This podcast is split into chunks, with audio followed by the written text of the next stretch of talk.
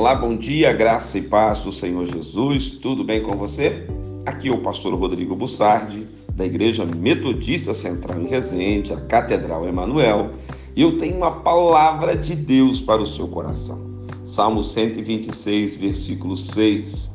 Quem sai andando e chorando enquanto semeia, voltará com júbilo trazendo os seus feixes.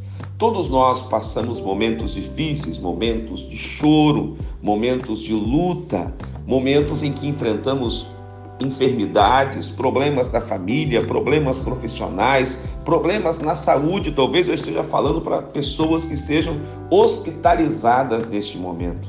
Mas a palavra do Senhor te orienta a não parar de semear, a não parar de pregar o evangelho, a não parar de servir a Deus Continue semeando, mesmo que você esteja chorando, mesmo que você esteja sofrendo.